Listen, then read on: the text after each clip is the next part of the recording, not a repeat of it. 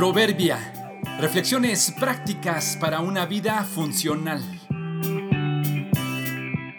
Noviembre 7. Sabores. Segunda parte. Se requiere más que vista para diferenciar lo auténtico de lo falsificado. Sabor a fresa, sabor a plátano, sabor a chocolate, sabor a iglesia, sabor a honesto, sabor a amor, sabor a bienestar, sabor a espiritualidad.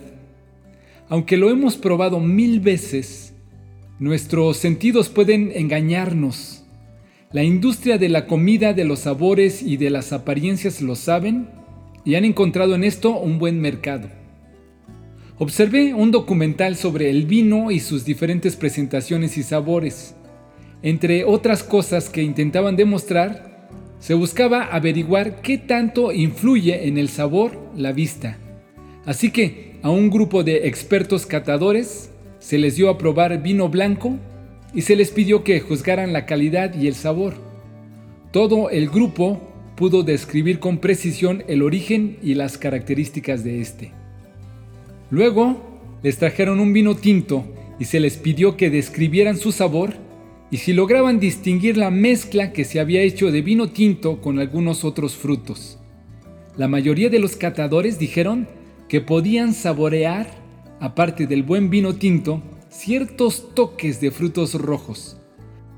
Algunos describieron con precisión cómo sus paladares podían distinguir los diferentes ingredientes con claridad. Al terminar esta segunda prueba, les mostraron un video de lo sucedido y les explicaron que en realidad lo que habían tomado la segunda vez era exactamente el mismo vino que la primera, con la única diferencia que este contenía un poco de colorante, haciéndolo parecer como tinto.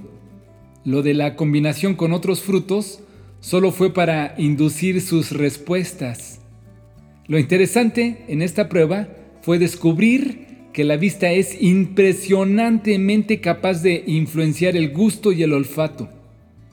El color predispone al sabor y la reacción que se tendrá de antemano. Aún a los expertos es posible engañarlos con unas simples gotas de colorante. La industria de los colores y sabores y la de las apariencias saben cómo engañarnos, no solo en la comida y la bebida, en todos los ámbitos de la vida. Casi siempre consumimos lo artificial porque es más cómodo, más fácil, más simple. Lo natural lleva más tiempo, más proceso, más complicación, pero a la larga es mucho más sano y provechoso. Asegúrate que lo que consumes es auténtico, que sí es real, que es genuino, que es honesto y verdadero. No te dejes llevar solo por las apariencias. No hay nada como detenerte y verificar. Pero el alimento sólido es para los que han alcanzado madurez, para los que por el uso tienen los sentidos ejercitados en el discernimiento del bien y del mal. Hebreos 5:14